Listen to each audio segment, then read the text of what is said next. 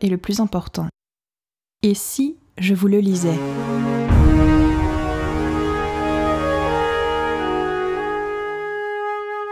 Bienvenue dans ce format interview du podcast La Première Page. Aujourd'hui, je ne vous partage pas une de mes récentes lectures et je n'interviewe pas un auteur ou une autrice, mais l'un de ses personnages pour me parler de son histoire. Je suis Flava, je suis autrice et lectrice, et je tiens le compte Instagram Flava et ses chroniques, où je partage chaque semaine des chroniques autour de l'écriture de mon roman. Merci de suivre ce podcast, je vous souhaite une bonne écoute, et avant de recevoir notre invité, on commence tout de suite par la première page.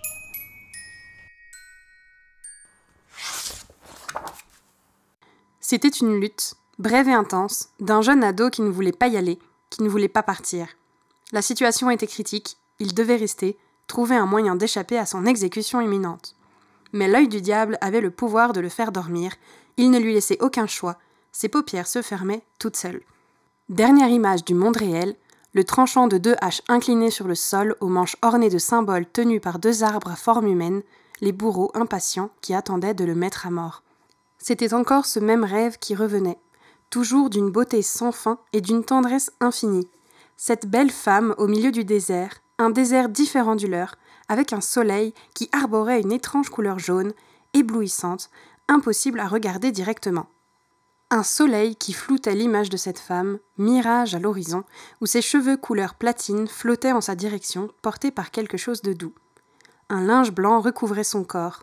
Le jeune ado ne pouvait voir son visage.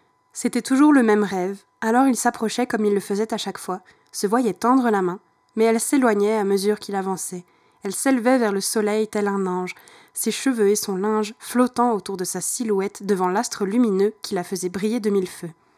C'était ici que s'arrêtait le rêve avant que le décor ne change radicalement, qu'il ne prenne une tournure plus inquiétante. Plongé dans l'obscurité totale d'où lui parvenaient de toutes parts des murmures d'outre-tombe, portés par des ombres de mains plus noires que l'obscurité même essayant de l'attraper. Une étincelle échappée d'un feu qu'il ne voyait brûler nulle part se promenait, extrêmement lente, dévoilant dans son sillage une aile gravée profondément dans l'épaisseur du bois. L'étincelle progressait, une deuxième aile, elle progressait encore, le tout surmonté d'une épée. Puis, elle s'arrêtait sur un marteau de porte à tête de fauve et disparaissait. Trois coups secs qui résonnaient dans le noir complet. Bonjour Paul. Bonjour. Comment vas-tu? Eh ben, ma foi, ça, va bien. Merci pour euh, cette invitation sur ton podcast. Ben, je suis ravie de t'accueillir. On va parler d'un roman euh, que tu as écrit, du coup, euh, et que tu as publié en auto-édition. Et est-ce que tu peux nous parler de ton personnage principal, celui que tu as choisi pour cet épisode, nous le présenter, dire quel est son nom, dans quel univers il évolue, et quel est le titre de son histoire? Alors, donc euh, mon personnage, euh, pour commencer déjà, son nom, euh, bah, il le connaît pas déjà. Donc il va le découvrir plus tard dans l'histoire, mais déjà au début, il sait pas comment il s'appelle. Il a juste une petite plaque en fer comme ça, où dessus c'est écrit PC 119. Donc il faut savoir qu'il est un peu amnésique aussi, donc il sait pas d'où il vient, il sait pas qui sont ses parents. Et du coup, il connaît pas non plus son nom. Et donc sur cette plaque, ça lui fait un peu comme une plaque souvenir et c'est le nom qu'il donne. Donc quand on lui demande comment il s'appelle, il répond ça, PC 119. Donc euh, voilà. Ensuite, son univers, eh ben c'est le c'est le monde de, de ma saga un petit peu. Donc c'est un c'est un monde de désert sans fin et de nuit éternelle. Donc il est tout le temps, euh, il est dans une forme d'errance, lui, dans son quotidien, et il est plongé là-dedans euh, quotidiennement, dans, ce monde de désert comme ça, où il fait tout le temps nuit, où on voit jamais le jour se lever. Et voilà, lui, c'est ça, son, euh, euh, quotidien, c'est cette, euh, cette errance-là, cette vie-là. Ensuite, ben, l'histoire, c'est Les Maudits du gouffre de Saphir. Donc ça, c'est le titre de la première nouvelle de, la, de ma saga de science-fiction, donc qui s'appelle Les Chroniques de la Terre au Soleil Noir. Ok, super. Et alors, est-ce que tu pourrais nous décrire quel est un jour normal dans la vie de PC 119 Qu'est-ce qu'il fait? Où est-ce qu'il vit exactement? Et voilà, quel est euh, un jour lambda, si tant est qu'il en est? Alors, eh ben, c'est un peu misérable hein, euh, son, quotidien, ce personnage. Euh, bah, c'est de l'errance en fait. il vit dans le désert, il dort dans le désert, il se nourrit un peu de, de bouts de racines qui fouillent dans le sable ou d'insectes, de, de chasse un petit peu de petits animaux. Mais voilà, il n'a pas de toit au-dessus de la tête, il n'a pas de foyer. Voilà, donc c'est une vie d'errance en fait. Hein. C'est un nomade et voilà, donc il est là-dedans quotidiennement. Et, et, en fait, ce qui fait de sa vie, c'est euh, il cherche une femme qui voit en rêve. Donc en fait, chaque fois qu'il s'endort, il, euh, il, rêve d'une femme, et un rêve euh, très tendre, très euh, un truc un peu qui évoque un peu le paradis, un truc très très lumineux comme ça. Et voilà, donc il rêve de cette femme et qu'il imagine être sa mère. Donc il faut se rappeler qu'il n'a pas de famille. Et voilà, du coup, il erre en fait à la recherche de cette femme qui voit en rêve. D'accord, j'imagine que nous, lecteurs, on saura qui est cette femme plus tard. Oui, ouais, bah c'est euh, quelque chose qui euh, petit à petit on va découvrir au fil de l'histoire. Donc euh, cette première nouvelle nous en dit déjà beaucoup plus vers son dénouement. Et puis oui, la suite de l'histoire aussi nous dira qui est vraiment cette femme. Alors tout à l'heure, j'ai lu la première page de ton livre donc de la première nouvelle, vu qu'il se dispose en plusieurs nouvelles. À ton avis, quel serait le ressenti de PC 119 face à cette première page? Déjà, est-ce qu'il en fait partie? Est-ce que ça parle de lui? Euh, Est-ce que tu peux nous en dire un petit peu plus à ce sujet? Alors oui, donc en fait, sa première page, elle se cette première page se passe à un point plus avancé de l'histoire. C'est-à-dire qu'on a la première partie qui, euh, commence à un point très avancé de cette première nouvelle, et ensuite on bascule, on, revient en arrière pour raconter comment on en est arrivé là. Et donc là, euh, sur cette première page, euh, c'est son rêve, donc ce rêve qu'il fait quotidiennement quand il est dans le désert, mais son, son, rêve qui a tourné en cauchemar. Donc c'est-à-dire là, il y a quelque chose qui a changé. Qui a changé et du coup toute la partie rêve est suivie d'une partie où là cette femme bah, il lui arrive des choses pas cool quoi dans ce rêve. Euh, là, cette vision un peu paradisiaque se transforme en, se transforme en un truc euh, un peu infernal quoi. Ça, c'est une vision un peu de l'enfer et elle se fait euh, voilà le visage lacéré, elle se fait tirer, elle hurle par des espèces de portes comme ça, par une main un peu démoniaque. Donc il y a tout un symbolisme comme ça du cauchemar, de l'enfer qui vient qui vient attraper, se saisir de cette cette femme. Et du coup ben euh, son ressenti c'est de l'inquiétude quoi. C'est euh, c'est de l'inquiétude c'est de la peur. C'est euh, cette femme si tant est qu'elle existe qu'est-ce qu'il est en train de lui arriver? Pourquoi pourquoi je passe du rêve au cauchemar comme ça? D'accord. Donc en fait, cette première page n'est pas forcément le début vraiment de l'histoire, puisque tu me dis qu'on revient un peu dans le passé. Comment est-ce que PC 119 va commencer cette histoire? Où est-ce qu'on le rencontre la première fois? Est-ce que c'est le moment où il se réveille et qu'il voit sa plaque? Est-ce que c'est comme ça qu'on le découvre? Eh ben, on le découvre. Donc on le découvre en fait euh, parce qu'au début de l'histoire, donc sur cette première page, c'est la troisième fois en fait qu'il fait ce, cauchemar. Et à chaque fois qu'il, donc dans cette première page, on, découvre qu'à chaque fois qu'il fait ce cauchemar, il y a un élément de compréhension qui s'ajoute. Et nous en fait, quand on, donc quand l'histoire commence véritablement, euh, c'est quand il se réveille euh, dans le désert et c'est la première fois qu'il fait ce cauchemar. Et donc là, il fait ce cauchemar-là et puis il entend une voix dans sa tête comme ça, une voix. Euh, donc déjà, il se demande d'où ça vient, qu'est-ce que c'est, comment c'est possible, une voix dans sa tête et qui lui parle du cauchemar qu'il vient de faire et qui l'attire dans un endroit pour qu'il puisse avoir des réponses à ses questionnements. Donc voilà, ça commence comme ça. Il se réveille de, cette première tournure cauchemardesque, donc de, ce, de cette espèce de rêve comme ça très tendre, euh, très, euh, très beau, euh, qui devient cauchemar et il se réveille voilà de ça et il entend ces voix dans sa tête comme ça qui l'attire dans un endroit et voilà c'est comme ça que ça commence. C'est là qu'on le le le récupère. Et alors ce personnage PC 119 tout ce qu'on sait de lui pour l'instant c'est qu'il a une plaque mais est-ce que tu pourrais nous le décrire un petit peu plus physiquement? Et aussi au niveau du comportement, peut-être euh, avec soit quelques adjectifs, soit peut-être une anecdote qui pourrait le caractériser. Alors, euh, bah déjà physiquement, euh, il ressemble un peu aux illustrations que j'ai pu voir un peu du Petit Prince, c'est-à-dire qu'il a, c'est une petite tête blonde un peu ébouriffée comme ça, avec les cheveux ébouriffés. Il a une, espèce de cape un peu usée, une cape rouge un peu usée par toute cette errance.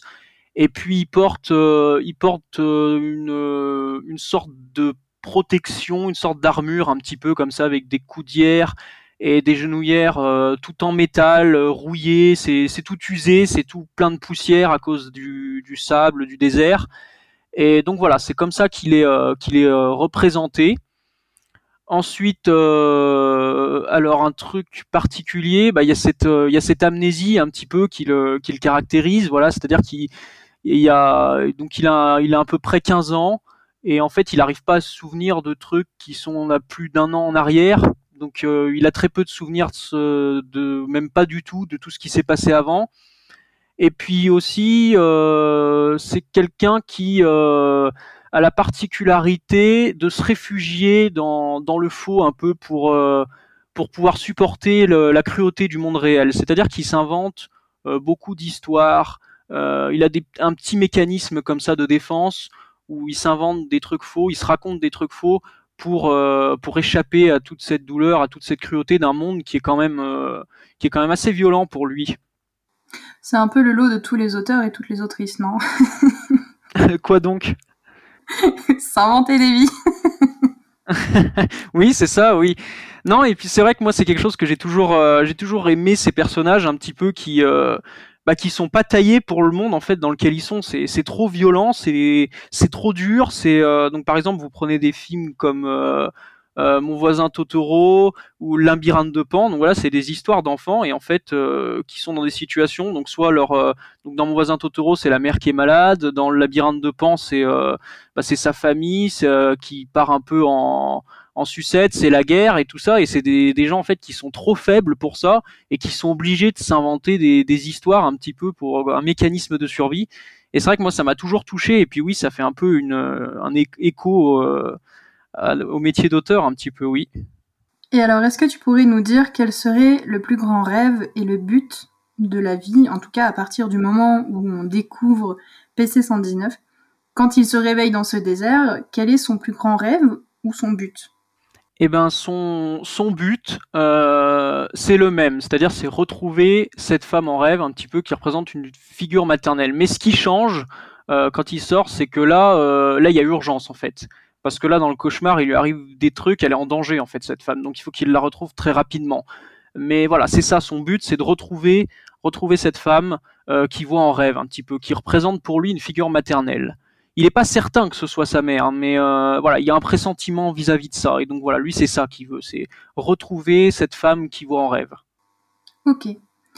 Et alors, est-ce que tu penses que cette motivation va le placer plutôt du côté des gentils de l'histoire ou du côté des méchants? Eh ben définitivement pour lui, c'est du côté des gentils, hein, parce que il se sent seul, il a pas de famille, il a personne avec lui, et il cherche, voilà, il cherche le réconfort d'une présence, euh, voilà, d'une figure un peu euh, comme ça qui puisse le guider. Donc pour lui, c'est c'est noble, c'est euh, c'est quelque chose de beau, c'est quelque chose de qui, qui voilà qui fait de mal à personne. Mais après voilà il y a des trucs qui sait pas sur euh, voilà, sur tout un tas de trucs. Du coup euh, qui fait que c'est c'est plus compliqué que ça en vrai.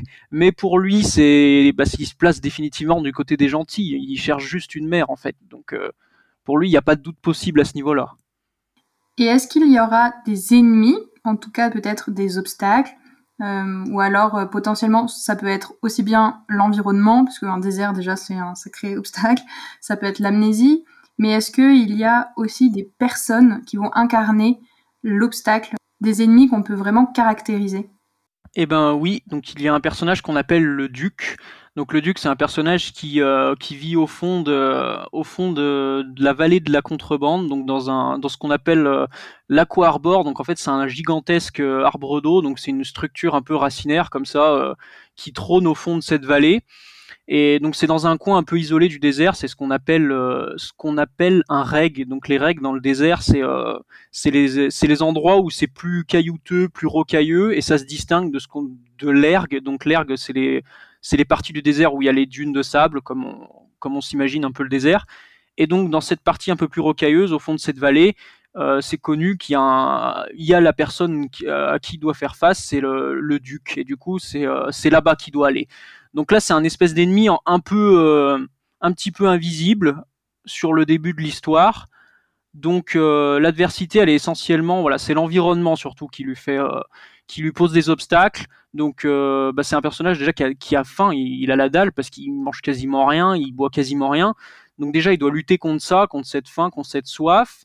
Et en plus il est dans un environnement, voilà, qui est très très autoritaire un petit peu. Donc il rentre dans cette vallée, tout de suite il est euh, confronté à des réseaux de gardes qui font le tri à l'entrée. Ensuite, quand il rentre, euh, il y a un peu de raquettes.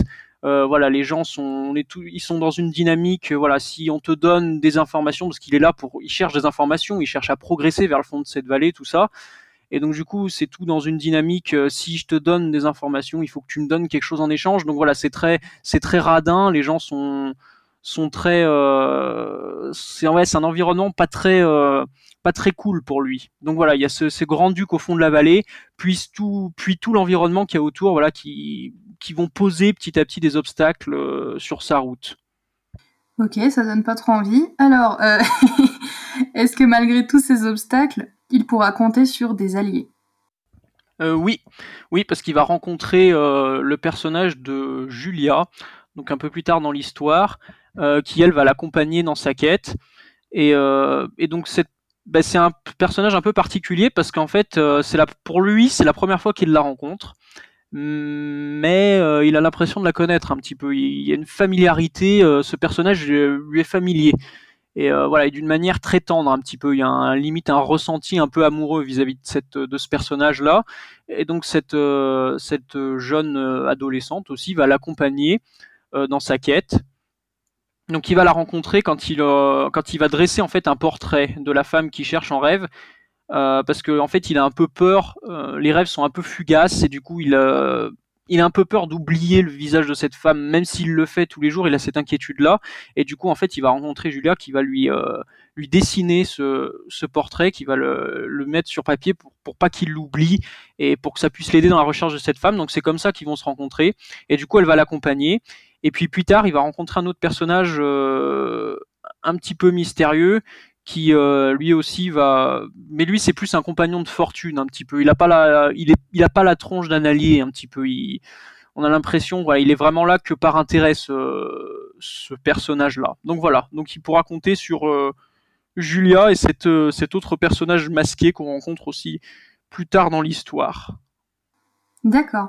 Je ne sais pas comment il fait pour euh, dresser un portrait robot de, quelqu'un qu'on a vu en rêve. Moi, j'arrive pas à me souvenir des visages, mais bon, peut-être qu'il a, il visualise mieux sans doute.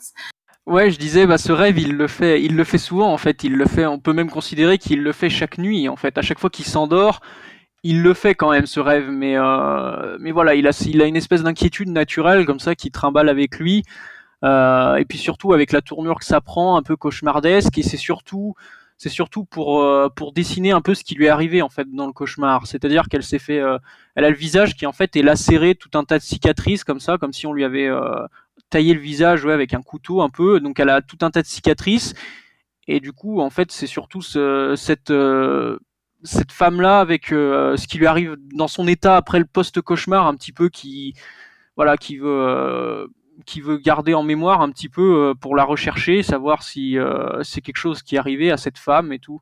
Donc voilà, donc euh, il y a cette inquiétude là déjà et, et cette peur qu'il lui soit arrivé quelque chose. Est-ce que ce serait ça sa plus grande peur? Mmh, Non, sa plus grande peur. Sa plus grande peur, ce serait d'être fou, en fait, parce que c'est on le caractérise comme un personnage solitaire, et dans ce monde, euh, il est connu que les gens qui voyagent seuls trop longtemps, dans cette nuit, dans cette nuit éternelle un petit peu, donc c'est-à-dire c'est un monde où où il y a eu à une époque euh, des jours et euh, où il y a eu du, du soleil, une lumière de, de, soleil comme ça qui éclairait. Et du coup, c'est connu que dans ce monde, quand on reste trop longtemps seul et sans lumière du soleil, même si les organismes se sont adaptés, notamment au niveau de la vision, comme c'est expliqué euh, plus amplement dans l'histoire, et eh ben voilà, on a peur qu'il tourne un peu la carte. Et du coup, c'est ça, parce qu'en fait, il passe sa vie, comme je le disais, à s'inventer des trucs un peu pour euh, pour supporter euh, la cruauté du monde du monde qui l'entoure. Et du coup, je crois que c'est ça sa plus grande peur, ce serait de euh, ce serait de de plus savoir distinguer le vrai du faux. Et aussi, c'est lié aussi à cette femme, puisque cette femme, il la voit en rêve. Et donc le fait de le fait qu'il soit fou, ça voudrait dire que cette femme n'existe pas, n'existe tout simplement pas. Donc voilà, c'est ça sa plus grande peur, c'est de découvrir qu'il serait fou en fait et que tout ce tout ce dont tout ce en quoi il croit, tout ce qu'il pense, tout ce qu'il rêve, eh ben il y a rien de prémonitoire dans tout ça, il y a rien de vrai et que tout et que ce soit simplement en fait des inventions de son esprit malade.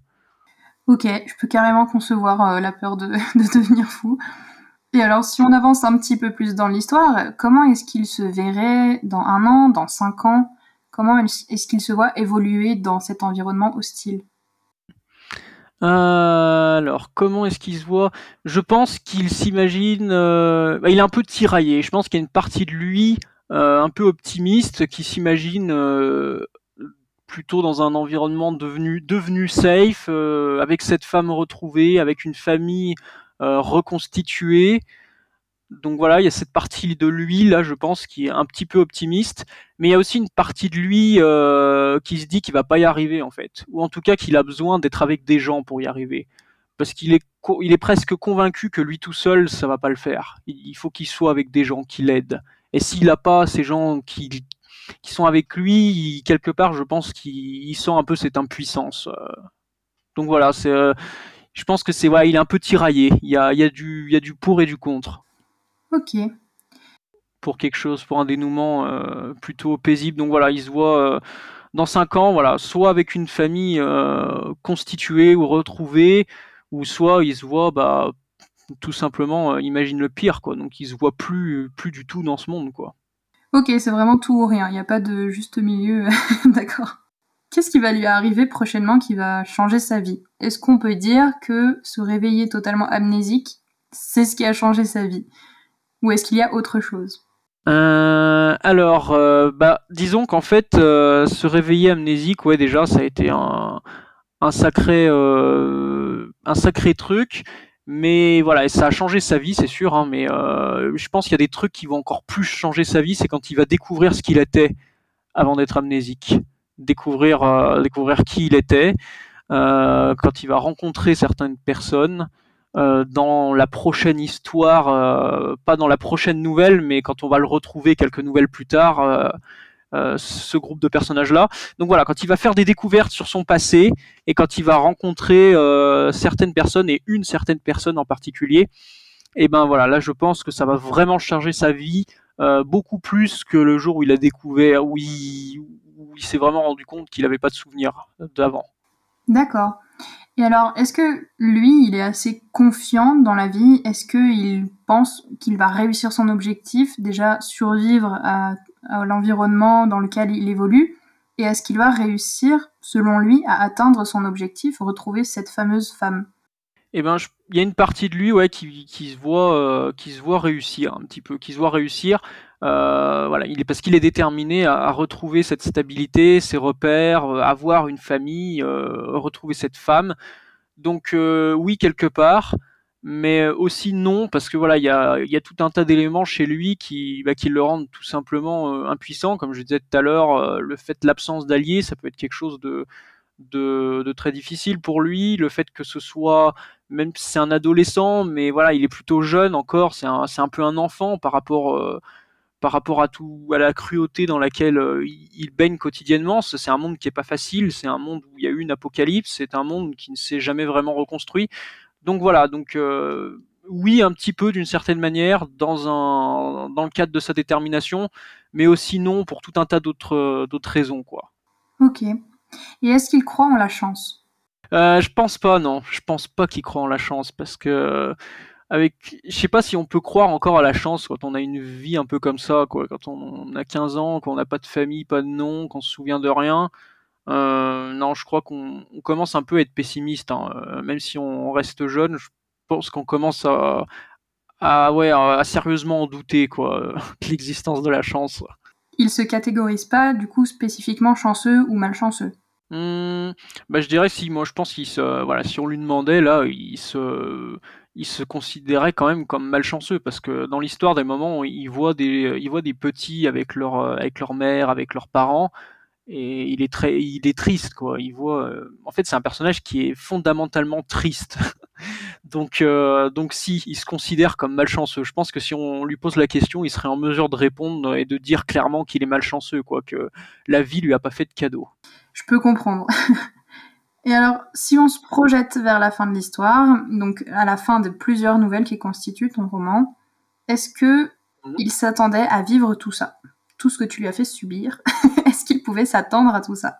Euh, non, non, je pense pas. Non, il pourrait, il aurait, il pourrait pas s'attendre. Bah, il a, euh, ce qui s'est passé déjà dans la première nouvelle, il aurait pas pu s'y attendre. Et ce qui va se passer par la suite, non plus. Non, pas du tout. Et alors, est-ce qu'il aurait des regrets à la fin de l'histoire? Hmm, ouais, c'est possible. Ouais, c'est possible qu'il regrette. euh, Qu'est-ce qu'il pourrait regretter? Bah, d'avoir, euh, d'avoir rencontré. Euh... De pas être resté finalement un peu dans cette, dans cette amnésie peut-être. Peut-être qu'il regretterait ça. Et à l'opposé, est-ce qu'il y aurait quelque chose qui le rendrait fier? Je pense. Je peux pas trop dire quoi pour l'instant, j'ai pas trop envie de pas envie de spoiler, mais ouais, je pense oui, il y aura des trucs dont il sera dont il sera un peu fier quand même. Et alors, si il avait la capacité de pouvoir changer quelque chose dans son histoire, est-ce que tu penses qu'il le ferait? Il aimerait avoir quelque chose de, de plus stable, euh, de moins mouvementé. euh, voilà, il, aimerait, il aurait aimé connaître le monde tel qu'il était avant, euh, avant tout ce qui s'est passé, euh, avant cet apocalypse. Voilà, tout est déprimant en fait, euh, sa condition autour de lui. Donc ouais, si, je pense qu'il changerait beaucoup de choses quand même. Quitte à changer, est-ce qu'il voudrait changer carrément d'univers, changer du- de vie complètement différente, être peut-être une autre personne? Bah, je pense encore une fois, on en revient toujours à son problème fondamental de l'absence de famille, parce que je pense qu'il s'imagine, en fait, quand il voit des enfants euh, dans l'histoire, à un moment on le voit, il regarde des, euh, des familles un petit peu, et en fait il aimerait être à leur place. Moi je crois que le truc, euh, voilà, le truc qu'il est dans, voilà, le truc qu'il pourrait imaginer en premier, c'est ça, voilà, c'est être dans une famille. Voilà, je pense que déjà ça, ce serait déjà pas mal. Pour lui, ce serait voilà, pour lui, c'est ne pas trop en demander, quoi. Mettez, euh, faites en sorte que je puisse avoir ça au moins. Et après, d'univers, bah, c'est compliqué parce qu'il a, il a jamais connu autre chose que ces déserts-là. Quoique, si, il est quand même, il est quand même un peu au courant de à quoi ça ressemblait avant. À un moment, il en parle dans l'histoire. Même il a du mal à y croire que ça, que le monde ait été euh, différent de ce qu'il, de ce qu'il voit autour de lui. Donc, si je pense qu'il aurait aimé être dans une famille, dans ce monde euh, d'avant Apocalypse, un petit peu euh, où c'était tout vert, parce que voilà, c'est euh, ça arrive assez tôt dans l'histoire, donc je peux le dire.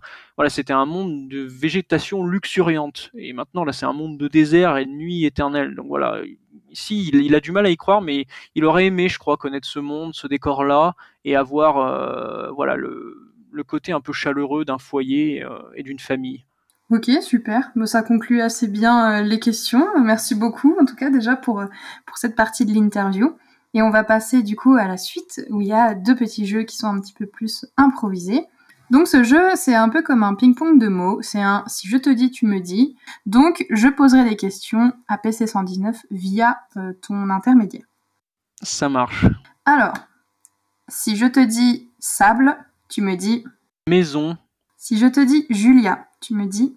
Alors Julia, il dirait euh, sensation de bien-être, voilà, quelque chose, un truc comme ça. Il se sent bien avec elle, ce serait ça. Si je te dis vengeance, tu me dis. Il dirait quelque chose comme folie, parce que pour lui, c'est pas quelque chose euh, qui lui viendrait en tête à ce personnage-là. Si je te dis nuit, tu me dis. Quotidien. Si je te dis amnésie, tu me dis. Je serais tenté de répondre quotidien aussi, mais. Tu Euh, peux, tu peux, t'as le droit. Ouais, bah quotidien. Allez, quotidien. Si je te dis soleil, tu me dis. Conte, légende, histoire, Si je te dis aventure, tu me dis. promesse de changement, Si je te dis plaque, tu me dis. Hum, identité, Si je te dis famille, tu me dis. rêve, espoir, Et si je te dis secret, tu me dis. L'espoir de découvrir des trucs un peu plus joyeux, un peu plus jouaces sur lui-même. Ok, super. Bah voilà, ça s'est bien passé. Et alors, mon dernier petit jeu, c'est un tu préfères. Donc, c'est un dilemme moral où on n'a pas besoin de justification. Donc, c'est juste choisir une des deux réponses sans justification. Est-ce que PC119 préfère connaître la date de sa mort ou la cause? Non, la date, c'est horrible. Euh, quand t'es inquiet, la date. Euh, non, la cause, je pense peut-être plus. Alors la date, non, c'est trop horrible. La cause, je dirais. Est-ce qu'il préférerait épouser un ennemi ou tuer un allié? Moi, je pense qu'il préférerait épouser un ennemi. Est-ce qu'il préférerait sauver la vie de milliers d'inconnus ou celle de la personne qu'il aime le plus? Eh ben, je pense qu'il préférerait sauver la, la vie de la personne qu'il aime le plus. Est-ce qu'il préfère la justice ou la liberté? Il préférait la liberté, ouais, je pense. Est-ce qu'il préfère l'altruisme ou le pouvoir? Non, le pouvoir, ça n'intéresse pas tellement. Ouais, l'altruisme alors, je dirais. Et ça va rejoindre un petit peu ce qu'on disait tout à l'heure, mais en connaissant toute l'histoire, est-ce qu'il préférerait revivre son aventure ou vivre celle d'un autre personnage? Non, je pense que là j'imagine les personnages qui vont l'entourer et qui l'entourent. Euh, voilà, non, je pense que ouais, il préférait revivre euh, son truc à lui, quoi, son aventure à lui. Ok, malgré tout. ouais, malgré tout, ouais. C'est dire les autres, quoi, pas fou. Ok, super. Et eh ben on a fini la première partie donc consacrée aux personnages. Merci déjà de t'être prêté au jeu et d'avoir répondu toujours euh, via ce personnage. Euh, on va pouvoir passer à, la partie 2, donc. oui, avec plaisir, avec plaisir. Et normalement, les questions vont être beaucoup plus simples parce que je vais m'adresser à toi, du coup. ah, bah ça c'est bien, ça c'est bien, parce que la première partie, euh, non, c'était quand même compliqué. Hein. J'ai euh, l'impression d'avoir bugué deux trois fois. Bon, j'espère que ça va pas trop s'entendre et que les gens vont être indulgents. Est-ce que tu l'as trouvé difficile cet exercice? Un petit peu quand même, parce que ça, pour que ce soit agréable à l'écoute, je pense que ça requiert quand même pas mal de spontanéité. Euh, donc il faut, il faut savoir envoyer un petit peu et avoir un peu, il faut avoir les idées claires et euh, ouais, il faut être capable d'être un peu spontané. Donc c'est difficile en ça. Après les questions en elles-mêmes, euh, avec un peu de réflexion, ça va. j'arrive à, j'arrive à y répondre. Je m'étais un petit peu préparé avant. voilà. Donc non, je pense que oui, c'était quand même un peu difficile, mais on s'y fait au fur et à mesure que l'interview progresse. Tant mieux si j'arrive à mettre à l'aise les gens. et comment est-ce que tu l'as vécu le fait de parler de ton personnage? Est-ce que tu as déjà eu l'occasion de le faire de cette manière-là ou pas? Alors, parler de mon personnage, euh, oui, je le fais tout le temps. Euh, quand j'écris, je parle souvent tout seul. Hein. Je pense que je pense qu'il n'y a pas de honte à le dire parce que ceux qui écoutent et qui écrivent des histoires, je pense qu'ils comprennent un peu le délire. Mais après, de, cette manière-là particulière, non, pas trop. Non, c'est euh, non, ça c'est pas des de genre de questions que, auxquelles je, je, suis habitué à répondre sur mon personnage. Quoique certaines, si. Mais sinon, ouais, dans l'ensemble, il y avait quand même des trucs plutôt plutôt nouveau. Mais oui, si, sinon, ouais, je, parle de mon personnage un peu quand je le quand j'essaye de les, les créer déjà. Je, parle beaucoup de mes personnages euh, tout seul. ouais, on fait tous un peu ça, je pense. ouais, non, ça va, c'est pas trop gênant de, dire ça, euh, de répondre ça. Non, non, je pense qu'il y a des personnes qui font des choses beaucoup plus poussées dans le roleplay aussi, ça arrive, donc il euh, n'y a aucun mal à ça. Et alors, tout au long de cette interview, on a beaucoup parlé de ce personnage PC119, mais on a vu des petites bribes de l'histoire sans vraiment pouvoir tout corréler. Est-ce que tu peux nous faire, ça y est, c'est le fameux exercice du pitch, l'exercice oh que tout auteur déteste, voilà, je le savais. C'est le meilleur moment de l'épisode, voilà, c'est à toi quand tu veux. Oh non, mais c'est horrible. Alors déjà, si je suis en auto-édition, c'est pour ça. C'était pour pas avoir à pitcher mes trucs. Non, je... Eh bien, Non, mais ouais, c'est... Euh, non, c'est vrai que c'est compliqué. Ah, il faut savoir... C'est vrai qu'il faut savoir faire. Un jeune adolescent amnésique parcourt le grand désert depuis un an à la recherche d'une femme qu'il voit en rêve. Mais une nuit, il s'écroule dans le sable, sous l'emprise d'un puissant magnétisme qui change son rêve en un épouvantable cauchemar. À son réveil, l'adolescent entend une voix dans sa tête qui le persuade que tout est prémonitoire, et qu'il lui faut rejoindre l'arbre d'eau au fond de la vallée, car le sort de cette femme si chère à ses yeux peut en dépendre. Si tant est que tout ce qu'il a vu en songe soit vrai. C'est à cet instant que débute une quête de vérité, à la poursuite d'un rêve devenu cauchemar, dans laquelle le passé va ressurgir et l'avenir faire résonner le sens du mot destin. Boum, voilà. Waouh, cette fin est incroyable. mais elle fait, c'est un peu cliché, genre c'est le genre de truc qu'on lit dans toutes les pubs euh, sur les sur les bouquins, avec la voix en plus qui monte. euh. Et alors ton roman, du coup, on sait que tu es publié en, en auto-édition. Est-ce que tu peux nous dire Yes. où est-ce qu'on peut le retrouver? Eh ben, vous pouvez le retrouver absolument de partout. Non, sur toutes les euh, sur toutes les boutiques en ligne. Donc en fait, ouais, je suis en auto-édition chez Librinova du coup. Du coup, vous pouvez me retrouver sur euh, Amazon, sur Kobo, sur Fnac, sur Cultura. Sur la plupart des bouteilles des boutiques, euh, j'allais dire bouteilles, des boutiques numériques, donc Google Play, tout ça. Donc voilà, vraiment de partout J'ai laissé plein de liens sur, dans ma bio euh, Insta et sur les réseaux. Donc voilà, on peut me retrouver de, de partout. Ok. Et c'est que des formats numériques, il n'y a pas de format papier, c'est ça? Euh, oui, pour l'instant, donc euh, je suis un peu triste de ça, mais euh, c'est le format nouvelle qui l'oblige. C'est la première là, c'est donc là j'ai sorti deux trucs pour l'instant. Donc il y a un prologue qui fait 10 pages, et ensuite il y a la première nouvelle qui en fait 70, et du coup c'est trop court pour pouvoir faire des livres. Pour l'instant, euh, mais voilà, on verra à l'avenir. Mais ouais, pour l'instant c'est exclusivement en numérique les, euh, les nouvelles. Voilà, elles, sortent euh, au compte-goutte et exclusivement en numérique. Et alors, combien est-ce qu'il y a de nouvelles? Puisque moi, du coup, tu m'as expliqué dans le mail, mais est-ce que tu peux expliquer aux gens qui nous écoutent comment est construit, en fait, ton, ton histoire? Ouais, c'est vrai, oui, ça mérite des explications parce que c'est un, c'est un format un peu particulier. Donc c'est une, donc du coup c'est une saga de science-fiction, hein, euh, un peu dans un monde un peu dystopique. euh, et euh, du coup voilà, donc euh, c'est une saga qui sera composée de plusieurs gros arcs narratifs. Et en fait sa particularité à cette saga, c'est qu'elle progresse euh, sous forme de nouvelles qui, racontent les histoires de plusieurs groupes de personnages à différents endroits de ce monde. Et au fur et à mesure qu'on avance et que les nouvelles s'empilent les unes sur les autres, eh ben on, on raconte l'histoire de la saga et on voit des connexions se dessiner entre les personnages, les, groupes de personnages des différentes nouvelles se rencontrent. Et voilà, donc la saga se construit vraiment comme ça, dans cet empilement de nouvelles. Donc c'est-à-dire que c'est à la fois des histoires. euh, une nouvelle, c'est une histoire, est une histoire en soi, c'est-à-dire que euh, vous commencez un truc au début de la nouvelle qui se termine à la fin de la nouvelle mais euh, voilà, quand, il y en a déjà eu avant, c'est dépendant de ce qui existe déjà avant, et euh, c'est toujours dans l'optique et dans le but de préparer des trucs qui arrivent après. Donc voilà, c'est euh, c'est des histoires dans une grande histoire. Et voilà, donc cette saga progresse comme ça, par empilement de nouvelles. Ok, super. Donc, on a une flopée de nouveaux personnages à chaque nouvelle, en fait. Euh, ouais, c'est un peu ça. Donc euh, voilà, donc là la deuxième nouvelle, par exemple, là il y aura d'autres personnages.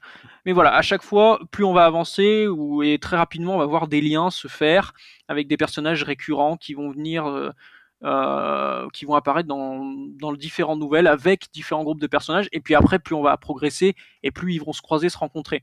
Mais ouais, c'est ça. Donc chaque nouvelle va emmener son lot de nouveaux personnages. Ok, c'est hyper intéressant comme construction. J'aime beaucoup le fait euh, d'avoir des fils en fait qu'on peut qu'on peut relier entre eux, qui se croisent, qui se nouent. Il y a y a une vraie structure derrière, très réfléchie. Je trouve ça hyper intéressant. Et euh, je voulais savoir, du coup, tu nous parlais un peu de, de tes réseaux, là où on pouvait te suivre. Est-ce que tu peux nous en dire un Ouais. petit peu plus sur ton compte Instagram? Est-ce que tu as un site auteur, par exemple? Est-ce que voilà, tu as des comptes en particulier? Alors, eh ben, j'ai un compte Instagram, une page Facebook et un compte Twitter. Donc, euh, je poste euh, toutes les news sur les trois réseaux. Donc, euh, je suis peut-être, euh, je suis actif sur les trois. hein, je, je poste très régulièrement des trucs sur les trois et à chaque fois que j'ai une nouvelle, elle est annoncée sur les trois réseaux. Après, c'est vrai que sur Instagram et Twitter, bah, sur Twitter, j'interagis un peu plus avec les tweets des autres et sur Instagram, je mets aussi des stories.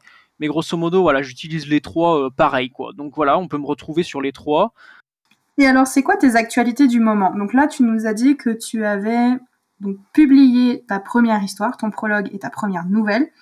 Où est-ce que tu en es sur la suite? Est-ce que tu as fini déjà les prochaines nouvelles? Quand est-ce que tu vas publier? Dis-nous un peu euh, ce qui t'attend là, toi, dans, ton quotidien d'auteur, euh, ce qui va se passer pour toi en ce moment.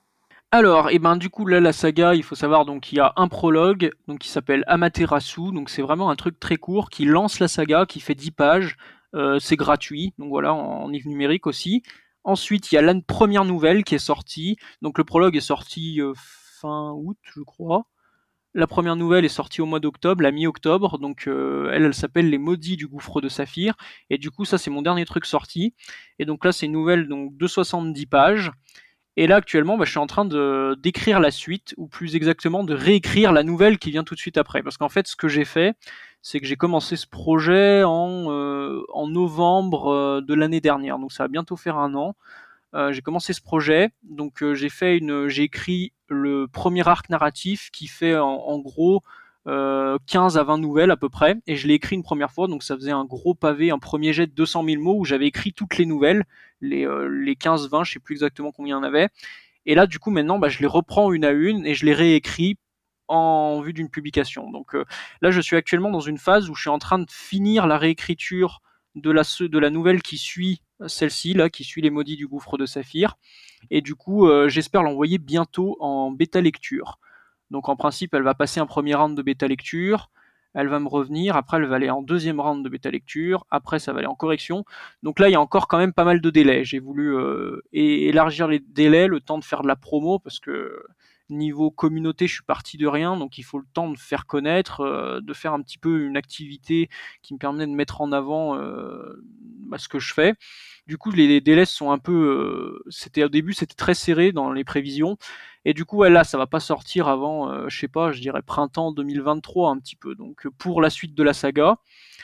Et sinon aussi, je travaille sur un autre projet un petit peu parce que j'ai envie de faire un, un roman un court roman one shot. Euh, donc ça, je l'ai annoncé encore nulle part, donc c'est un peu une exclusive news exclusive. Cool. et, euh, et du coup, ouais, donc c'est un projet de, de, roman un peu thriller, un peu court, donc qui se passerait euh, à la fin des années noires, donc à la fin de la Seconde Guerre mondiale. Donc ça se passerait en France, à Lyon plus précisément. Et du coup, ce serait l'histoire, une histoire sur une femme qui, ouais, qui tenterait d'ouvrir un restaurant euh, dans une espèce de quête de bonheur. Comme ça, je suis encore en train de rôder l'histoire et c'est vrai que j'ai commencé parce qu'il y a une NaNoWriMo là, euh, qui surtout le mois de novembre et puis là il y a Fight Forwards qui arrive aussi. Euh, bientôt. Donc du coup, c'est des événements comme ça où je me suis dit, j'en ai profité pour lancer un nouveau projet un petit peu à côté de ma saga. Et je pense que c'est ce que je vais faire, avoir des, petits projets comme ça de temps à autre à côté de ma saga, parce que la saga, elle va me prendre du temps. Donc il va falloir de temps en temps que je fasse d'autres trucs à côté pour pas devenir fou. Et euh, voilà, donc voilà, je suis sur ce projet un peu de thriller, voilà, sur euh, sur une femme qui tenterait d'ouvrir un restaurant dans voilà dans un environnement un peu euh, hostile comme ça de fin de guerre où tout est en ruine. Et voilà, un truc un peu sur la thématique du bonheur comme ça. Donc voilà, je, je suis là-dessus et en même temps sur la suite de ma saga. Voilà, c'est ça, c'est mes actus côté roman. Eh ben, c'est hyper intéressant. Euh, j'ai envie de rebondir sur plein de choses sur lesquelles tu as dit. Déjà, le, le, projet me hype assez euh, sur euh, cette femme qui essaye de, d'ouvrir le restaurant après la guerre et tout. C'est hyper, euh, hyper intéressant. Et je suis impressionnée du fait que tu aies d'abord écrit toutes les nouvelles, tout ton premier arc narratif qui, du coup, ressemble à un gros bébé. Est-ce que ton objectif final, ce serait de publier sous un recueil de nouvelles, du coup, donc avec un seul livre qui correspondrait à un arc euh, narratif. Ouais, donc ça c'était le, ça c'est un truc que j'ai en tête. C'est vrai que je le dis pas trop parce que j'ai peur qu'on me dise euh, ouais on va attendre que ça soit des bouquins et tout. Mais ouais si c'est le c'est quand même l'ambition un peu. Hein. C'est que à la fin justement euh, j'attends d'avoir donc là ça va être chaque arc narratif en fait constitue un moment clé où on peut couper où on peut finir un livre. Tu vois sur une cadence un peu suspensive où les gens se disent ah non je veux connaître la suite et du coup voilà j'ai donc j'ai déjà un point où j'ai envie d'arrêter où j'ai envie d'arrêter un premier livre mais par contre ce sera un livre qui sera vraiment balèze hein, parce que là je suis, je suis même en train de me demander euh, sur euh, sur le premier arc narratif parce que je l'ai écrit une fois donc j'ai commencé en novembre et j'ai terminé donc j'ai mis cinq mois à écrire un premier jet de plus de 200 000 mots sur euh, ouais plusieurs plus d'une quinzaine d'histoires donc de petites histoires. C'est énorme c'est énorme. Bah, c'est vrai que j'étais euh, j'étais plutôt euh, plutôt à fond du coup, euh, quand sur la première nouvelle, ça, la première version, euh, avant qu'elle parte en bêta lecture des Maudits du Gouffre de Saphir, elle faisait 10 000 mots. Et donc là, elle a, plutôt doublé. Là, c'est aux alentours de 20 000. Et là, je suis en train de réécrire la seconde nouvelle et je vois que c'est pareil. Donc en fait, toutes les histoires, elles vont doubler en taille. Du coup, ça fait que j'ai un premier arc narratif de 400 000 mots. Donc ça fait plus de 1000 pages, ça déjà, parce que je crois que 200 000 mots, on est aux, on est aux alentours de 600 pages. Je sais plus exactement, j'avais fait le calcul. Mais ouais, c'est énorme, quoi. Donc ça se trouve, je serais obligé de faire un découpage en, au moins deux livres, deux gros livres. Et ouais, et puis après, euh, c'est donc l'histoire. euh, Il y a trois arcs qui sont prévus, trois gros arcs narratifs qui vont faire à peu près. euh, donc c'est une grosse saga quand même. hein. Il y a trois gros arcs narratifs qui vont faire à peu près cette taille-là. Donc euh, voilà. Donc là, euh, on aura peut-être des bouquins quand j'aurai euh, une quinzaine de nouvelles. C'est l'ambition en tout cas. C'est le, projet final. C'est ça. C'est, d'avoir un, bouquin, un livre physique papier dans les mains, euh, voilà, ou qui compile toutes les nouvelles et qui s'arrête. Et chaque livre s'arrête à chaque fois à des points clés de l'histoire où, euh, on attendrait la suite avec impatience. Mais écoute, je te souhaite que ça arrive, euh, que tu puisses euh, pouvoir sortir avec un format papier en tout cas. Ce serait super chouette. Avant qu'on termine du coup euh, l'interview, est-ce que tu aurais des recommandations livresques pour nous? Ah ah, des recommandations livresques. Euh, oui. Alors, euh, qu'est-ce que je lis en ce moment et qui est vraiment pas mal? Eh ben, je lis du Dan Brown en ce moment. Donc, euh, bon, ça c'est plutôt célèbre, hein, Da Vinci Code, pour ceux, pour ceux qui n'ont pas fait le rapprochement. Mais j'ai lu ses autres livres euh, à Dan Brown. J'ai lu récemment Inferno. Donc, Inferno, il est excellent. J'avais à un moment j'avais prévu quand je lisais Inferno j'étais arrivé à la moitié de l'histoire ça devait être minuit et ben je me suis couché à 3h30 du matin parce que je voulais absolument connaître la fin de l'histoire donc ouais Inferno c'est un vrai page turner avec un, plot twist incroyable donc euh, Inferno définitivement de Dan Brown Euh, après qu'est-ce que j'ai lu d'autre? Récemment récemment, là, je suis en train de lire Le Trône de Fer, donc de George R. Martin, du coup, euh, donc qui est le, livre euh, qui a servi euh, pour l'adaptation de Game of Thrones, donc qui est pas mal aussi. Ça apporte un, un petit truc par rapport à la série, je trouve. on a vachement ce côté, on rentre dans la tête des personnages. je trouve que ça apporte, ça apporte un petit plus par rapport à la série. Et puis c'est, ouais, donc ça vaut le coup, je pense. Et euh, sinon, en ce moment, là, qu'est-ce que je lisais? Euh, La sentence, euh, John Grisham, j'ai commencé. Le début est, très prenant parce que dès le début, on te caractérise un personnage comme ça qui, est nickel, qui est propre sur lui. Donc c'est un héros. Le mec, c'est un héros de la guerre, c'est un, un riche exploitant. Donc en fait, il a tout pour plaire, quoi. Tu vois, c'est le, le type parfait. Et en fait, euh, il s'apprête à commettre un meurtre horrible. Et tu sais pas pourquoi. Et je trouve que le contraste est saisissant entre ce mec, euh, ce mec euh, parfait et le fait qu'il s'apprête à commettre un, un meurtre et qui semble obligé de le faire et déterminé à le faire. Tu, bah, c'est prenant quoi. Tu te dis, je vais continuer à lire parce que j'ai envie de savoir pourquoi, euh, à quel moment il a pu tomber là-dedans. Donc ça, la sentence de John Grisham aussi. Et puis après, Origine de Dan Brown aussi. Il est excellent. Donc c'est le dernier Dan Brown, celui-là. Euh, il est excellent. Ça se passe euh, donc en Espagne. Et puis c'est euh, alors dès le début, on ouvre le livre, donc on lit le prologue, et en fait l'auteur nous promet carrément qu'on aura la réponse sur quelle est l'origine de l'humanité et où est-ce qu'elle va. Quelle est l'origine et le destin de l'humanité. Donc t'imagines, tu lis un bouquin qui te promet ça dès le début, tu tu te dis mais c'est obligé que je sois déçu à la fin quoi. C'est n'importe quelle réponse, euh, ça va être compliqué de satisfaire. Et ben non, et ben non, ça, ça vaut vraiment le détour. Euh, J'ai trouvé que c'était brillant. Et en plus, euh, Dan Brown, il a une particularité, c'est qu'il se documente énormément. Il passe des années à travailler avec tout un tas de spécialistes. Il parcourt le monde et ça se sent dans ses livres. Ça se sent dans ses livres qu'il a étudié tous les sujets dont il parle. et donc voilà, donc c'est vraiment incroyable ce livre Origine. Donc voilà, c'est un petit peu les recommandations de, lecture que je pourrais faire. Bah si avec ça on n'a pas craqué le portefeuille de toutes les personnes qui nous écoutent et augmenté les pales, je, je sais pas comment, c'est possible. Je parle mieux du livre, euh, je parle mieux des livres des autres que du que du mien. C'est ça craint ça quand même. Ça viendra. Merde, ça Mais- craint. Merci, merci beaucoup en tout cas de, de t'être prêté au jeu pour cette interview. Je te remercie d'être venu et avant qu'on se quitte, je te laisse la parole libre. Le micro est à toi et tu peux dire un dernier mot. Tu peux dire ce que tu veux et tout le monde t'écoute.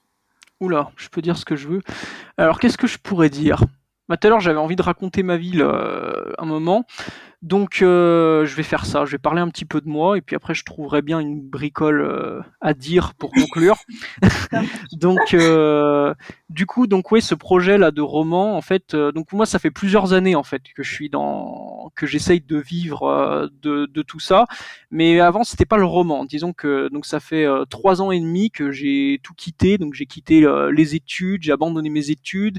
J'ai arrêté les petits boulots. Bah, j'ai fait des petits boulots que et ensuite j'ai arrêté par la suite et que je travaille du coup sur euh, donc au début moi mon objectif c'est d'être euh, scénariste à la base. Donc j'écris euh, à la base j'écris des scénarios de films en fait. Des scénarios de films et voilà. Et du coup là c'est le roman pour moi c'est un monde nouveau. Donc ça fait trois ans et demi que j'essaye de vivre de l'écriture d'histoire, mais ça te fait que vraiment un an que j'ai commencé à écrire du roman. Donc il a fallu faire cette transition là qui a été difficile hein, parce que c'est quand même pas le même le même exercice. L'écriture de scénario, c'est parce que le scénario c'est un document technique, donc euh, il y a beaucoup de, contraintes de mise en page surtout. Euh, et puis voilà, on écrit tout au présent. Euh, voilà, il faut que ce soit épuré le plus possible. C'est des phrases très hachées, très courtes, avec beaucoup de points, beaucoup de virgules. Voilà, ça décrit juste ce qui se passe à l'écran. Et voilà, et du coup, ça a été compliqué quand il a fallu s'appliquer un peu sur la façon de, de narrer ou d'amener les éléments de l'histoire. Donc voilà, ça a été un vrai challenge pour moi. Mais voilà, ça fait un petit moment du coup que j'essaye de, vivre de ça. Donc j'ai eu plusieurs scénarios que j'ai envoyés à des sociétés de production. Donc voilà, j'ai plutôt empilé les échecs jusqu'à présent. L'année dernière, avant ce projet, là, euh, j'avais écrit une série audio et j'avais envoyé ça à une société de production à Paris. Et donc euh, ils avaient été intéressés, mais malheureusement ça, j'ai pas réussi à donner suite. Donc voilà, ça fait plusieurs années que je galère, mais plus en plus les retours étaient euh, étaient de, de mieux en mieux les retours avec les professionnels avec qui euh, avec qui à qui j'envoyais mes histoires tout ça. Donc euh, de plus en plus. Et du coup là j'ai euh, j'ai eu ce projet de, de roman donc euh, de saga les chroniques de la terre au soleil noir. Et j'ai voulu que ce soit un roman parce que ça pouvait pas être autrement autre chose en fait. C'était trop trop dense et trop et trop ambitieux pour que ça puisse exister en images quoi. Ça c'est des trucs qui nécessiteraient des budgets assez fous pour pour raconter tout ça. Donc du coup voilà j'ai eu cette idée. Euh, L'auto-édition, pourquoi? Eh ben parce que euh, encore une fois, le projet est trop dense, et trop particulier, euh, trop dense, c'est-à-dire que bah, en principe, quand on envoie des trucs à des maisons d'édition, euh, ils sont quand même plus friands de one shot pour des auteurs débutants voilà, si tu leur dis, bah, je me ramène avec une saga de trois arcs narratifs, euh, voilà, de 400 000 mots chacun, euh, ils vont te dire, ouais, mais t'as pas autre chose de plus court euh, pour commencer. Donc voilà, il y avait ça, et puis il y a aussi le format du, bah, du, du projet, en fait. C'est un truc qui progresse sous forme de nouvelles. voilà, c'est un peu, c'est un peu spécifique aussi. Et du coup, je voulais moi retrouver ce côté de je les sors une à une. Donc, j'en parle un petit peu dans dans la préface euh, du prologue où je dis que bah voilà moi j'aime bien un peu cet état d'esprit donc les mangas pour ceux qui en lisent. Euh, au Japon ça sort dans des dans des hebdos en fait. Donc chaque semaine il y a un nouveau chapitre qui sort. Et moi j'aime bien un petit peu ce, ce truc là ça fait rendez-vous avec le lecteur. Voilà chaque semaine il y a le nouveau chapitre qui de telle euh, histoire qui arrive. Et moi je voulais un peu retrouver cet état d'esprit là mais tout en faisant quelque chose euh, voilà du côté du roman. Et du coup j'ai eu cette idée de, de nouvelles. Parce que aussi il faut savoir que vu que je veux faire plus des scénarios euh, je suis pas un immense lecteur. Je suis plus un je regarde plus des films et des séries que je lis de livres. Et puis surtout je lis pas longtemps en fait. Par exemple je, je peux rarement lire plus d'une heure ou d'une heure et demie. Et du coup euh, donc je suis un fan de sagas. J'adore les, les sagas. J'adore les grandes fresques comme ça qui qui racontent des mondes.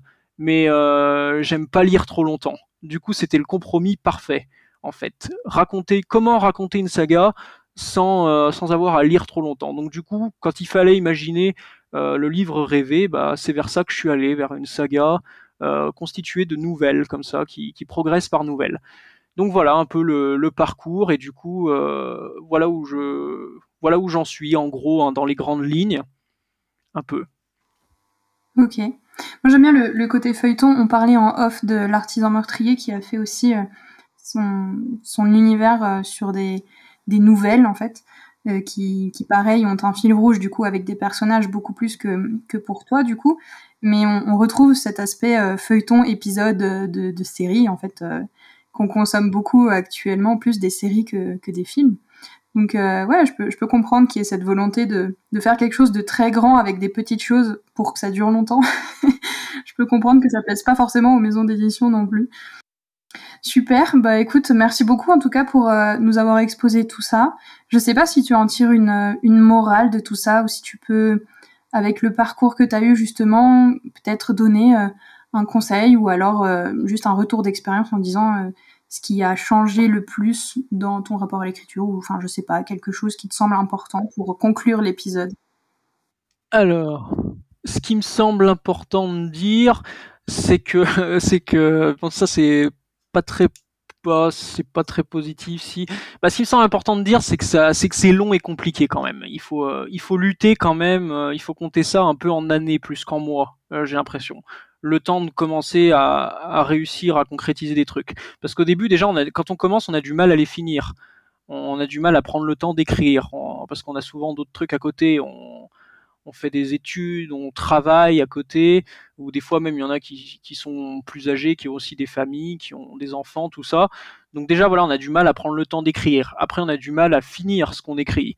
Après on finit ce qu'on écrit, mais on n'arrive pas à réécrire. Après on arrive à réécrire, mais c'est toujours pas très bien. Donc voilà, ce que je veux dire, c'est que c'est long, c'est dur, mais je trouve que ça vaut le coup quand même. Ça vaut le coup parce que euh, moi, quand j'ai euh, quand j'ai commencé ça il y a trois ans et demi, ben même si ça fait trois ans et demi, bon, je suis pas très vieux après, mais mais je me dis que c'est à trois ans et demi quand même, quoi. Mais après, je me dis qu'en fait, c'est le temps qui c'est le temps qu'il faut, quoi. Donc euh, donc ouais, c'est long, c'est un peu dur, mais je, trouve que ça vaut le coup de s'accrocher, ça vaut le coup de de faire des, euh, des sacrifices euh, pour essayer de, de, vivre de ça en fait. Je suis encore qu'au début, même si j'ai quand même un peu d'expérience derrière moi, je suis encore qu'au début du chemin. Bah, la preuve vient tout juste euh, de me lancer, de méditer. Mais voilà, moi je trouve que si un message à faire passer, ce serait ça, c'est que ça vaut le coup de s'accrocher quand on. Des fois, j'ouvre mes tiroirs et je retombe sur ce que j'écrivais au début et ouais, euh, c'est bah, c'est gênant quoi. J'ai honte. Euh, et puis je suis content, je suis content de, ressentir ça. Je suis content d'être gêné, d'avoir honte, euh, de lire tous ces vieux trucs que je retrouve dans mes tiroirs. Et puis ouais, et puis quelque part, ouais, on voit un peu le chemin parcouru. Donc moi je pense que ça vaut le coup. Il faut il faut s'accrocher. Il faut essayer de il faut essayer de, rendre ça réel un petit peu. Je pense que ça pourrait être être un truc à dire. Super, bah sur cette conclusion que pour laquelle je suis tout à fait d'accord, que la persévérance paye en tout cas. Merci beaucoup. Je, je pense qu'on aurait pu parler encore pendant des heures, mais il me faut clôturer l'épisode de podcast parce que c'est vrai que franchement on a on a tendance à, à étirer un peu. Plus je fais des épisodes et plus les, je parle avec les gens. Enfin c'est terrible. Bientôt les épisodes feront trois heures, donc préparez-vous. Ouais, c'est ça, il faudra les découper en parties, comme ça, partie 1, partie 2. C'est des mini-séries après. Ça va être infernal. Mais en tout cas, merci beaucoup de t'être prêté au jeu pour l'interview personnage. Je suis très contente d'avoir inauguré le format indirect avec toi parce que c'est pas un exercice facile. Je voudrais le rappeler aussi à toutes les personnes qui nous écoutent, pour celles et ceux qui sont intéressés, qui voudraient passer dans le podcast. Vous pouvez toujours le faire comme Paul vient de le faire. Il s'en est très bien sorti. Ça permet en plus de divaguer un petit peu, de poser des questions différentes parce que je parle directement à l'auteur, donc c'est beaucoup plus simple de, de parler de plus de choses. Donc n'hésitez pas. J'espère que tu as passé un bon moment. Oui, bah oui, franchement, c'était euh, c'était super. C'est bah, c'est ma première euh, vraie interview, quoi. Donc j'espère que c'est j'espère que c'est vraiment la première et qu'il y en aura tout plein d'autres après. Mais ouais, c'est vraiment c'était la première fois que je faisais ça et c'est et c'est hyper cool, quoi, parce que du coup on parle de, de son histoire, on peut potentiellement convaincre des gens que c'est peut-être intéressant ou que ça vaut le coup d'œil. Donc j'espère que ça fait cet effet-là un petit peu, mais en tout cas même si ça même si ça l'a pas fait, c'est pas grave, c'était quand même bien je me suis quand même bien amusé et c'était cool. Ouais. Donc euh, merci à toi pour euh, m'avoir reçu. Mais c'était un plaisir partagé et je vais suivre toutes tes aventures toujours bah, sur Instagram, sur les réseaux. N'hésitez pas à suivre Paul sur ses réseaux. Et puis bah, on se dit à très bientôt. Merci beaucoup Paul. Merci. Merci d'avoir suivi cette interview en ma compagnie. Toutes les informations concernant notre invité du jour sont dans la description de l'épisode. N'hésitez pas à aller voir ses réseaux et son contenu pour plus d'informations. Vous pouvez me conseiller vos auteurs et autrices préférés sur Instagram, at Flava et ses chroniques. Je serai ravie de pouvoir les inviter et de lire la première page de leur roman en compagnie de leurs personnages. C'était Flava, je vous retrouve bientôt pour un nouvel épisode. Passez une bonne journée et lisez bien.